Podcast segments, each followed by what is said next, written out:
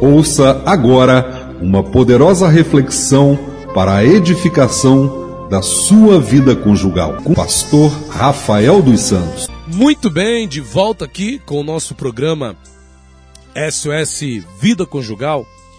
Essa manhã eu estava assistindo uma reflexão de um pregador, não me lembro agora o nome dele, mas ele falava sobre uma coisa que eu achei muito interessante, que é o propósito do casamento. Para que você casou?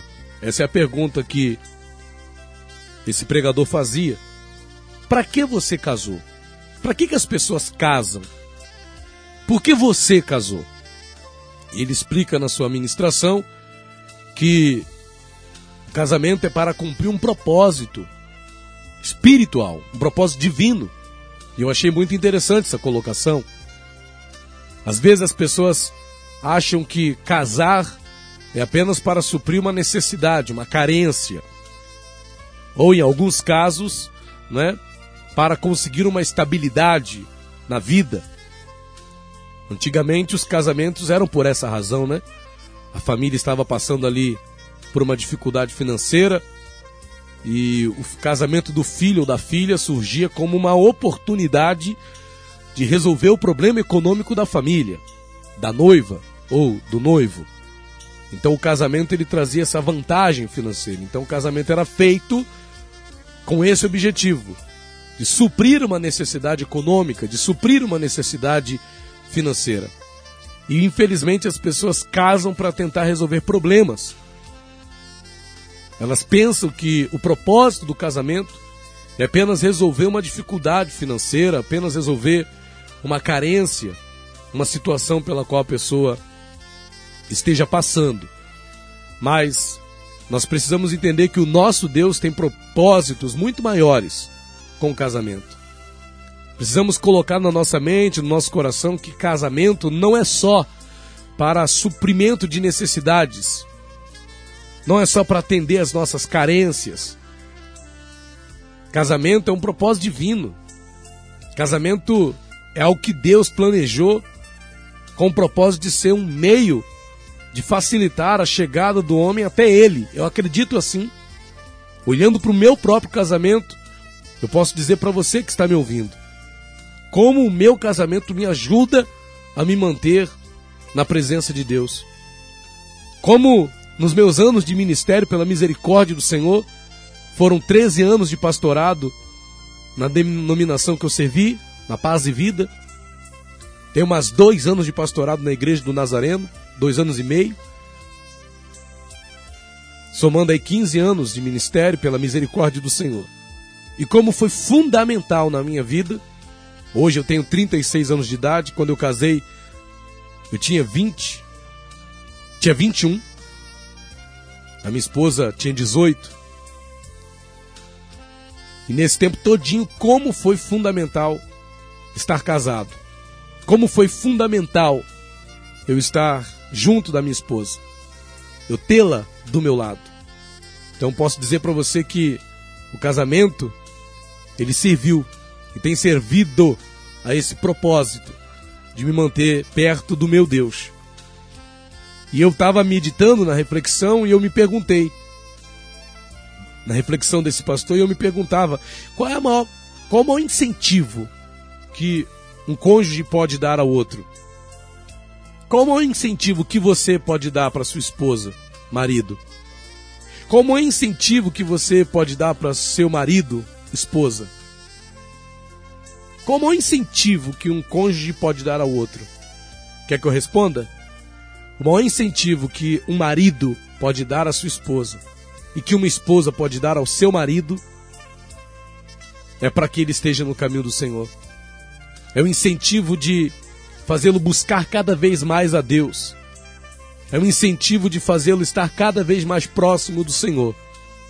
Faça de tudo para que a tua esposa esteja mais perto de Deus, para que a tua esposa tenha liberdade para orar, para que a tua esposa tenha liberdade para ler a Bíblia, para que a tua esposa tenha liberdade para se aproximar mais de Deus. Esposa, faça de tudo para que o teu marido venha buscar a Deus, se aproximar de Deus, se envolver com Deus. Ontem eu vivi uma experiência interessante, eu passei um pouquinho da hora aqui na rádio e fiquei preocupado, mas eu passei da hora porque eu estava discutindo Bíblia aqui com uns amigos aqui da rádio. E eu acabei chegando na, em casa um pouquinho depois do horário. E eu fiquei preocupado, achando que a minha esposa ia brigar, ia falar alguma coisa. Mas minha esposa não reclamou, graças a Deus. Não falou nada. Porque eu não avisei, né? Não mandei mensagem, não liguei dizendo que estava demorando, porque às vezes a gente pega na conversa, você nunca sabe a hora que a conversa vai acabar. E foi o que aconteceu ontem. Só que nós estávamos discutindo Bíblia, conversando sobre a Bíblia, discutindo no sentido né, de é, é entendimento, né, às vezes opiniões diferentes sobre alguns aspectos da Bíblia, com pastores, evangelistas. E a gente ali naquele bate-papo gostoso sobre a palavra de Deus, a hora foi passando. E eu fico pensando, pensou se eu chegasse em casa e minha esposa, poxa, onde você estava? Você estava onde? O que você estava fazendo? Que você demorou tanto? Não, amor, eu estava conversando sobre a palavra de Deus. Conversando sobre a palavra. Você não sabe que você tem hora, pensou? O que, que você. Até falei com a minha esposa quando cheguei em casa. Não é melhor ter o seu marido tratando das coisas de Deus, claro, que com moderação é lógico, nada sem exagerar também, né? Com ordem, com decência. Mas num caso assim ou outro, né? Uma vez ou outra, marido gastar um pouquinho de tempo ali tratando de assuntos da palavra, de Deus, das coisas de Deus. Será que é mesmo motivo para alguém reclamar? Para alguém criticar? Pelo contrário, incentive o teu esposo a falar cada vez mais das coisas de Deus. Incentive a tua esposa a se apaixonar cada vez mais pelas coisas do céu, pelas coisas do Senhor. Porque isso só vai ser ganho. Quanto mais perto de Deus o teu marido estiver, quanto mais perto de Deus a tua esposa estiver, melhor será para o teu casamento, melhor será para a tua vida conjugal, melhor será para vocês menos sofrimentos vocês terão. Então, qual o maior incentivo que um cônjuge pode dar ao outro? É o incentivo de fazer com que ele busque a Deus cada vez mais. O maior incentivo é o de fazê-lo estar cada vez mais na presença do Senhor, é o de fazê-lo estar cada vez mais na presença de Deus, é o de fazê-lo faz, fazê-lo caminhar cada vez mais firme com Jesus, ainda mais em dias como esses. Mulher, esposo, esposa, incentive o teu marido a buscar a Deus, a confiar em Deus, a ler a Bíblia nesse tempo, esse tempo difícil que a gente está vivendo. Incentive o teu marido a ler Bíblia. Incentive o teu marido a orar, mulher. Incentive a tua esposa a orar, homem. Incentive a tua mulher a ler Bíblia, chame ela. Leia a Bíblia com ela, faça alguma coisa. Tem casais que Cada um gosta de ter a sua particularidade, particularidade independente, né? Eu, lá em casa é assim, eu faço a minha parte, minha esposa faz a dela. Mas tem casais que gostam de se unir, né? E às vezes, né? Quer, quer, só que o problema disso é que às vezes o marido quer obrigar a esposa a orar junto com ele. Ou a esposa quer obrigar o marido a orar junto com ela, e às vezes o marido fica mais à vontade no cantinho dele, e a esposa fica mais à vontade no cantinho dela. Respeite isso. Incentivar não é ficar enchendo o saco, cobrando, exigindo. Eu já fiz isso e não funcionou. Só me deu, só me deu, só me causou danos. Fiz isso com a minha esposa no início do nosso casamento.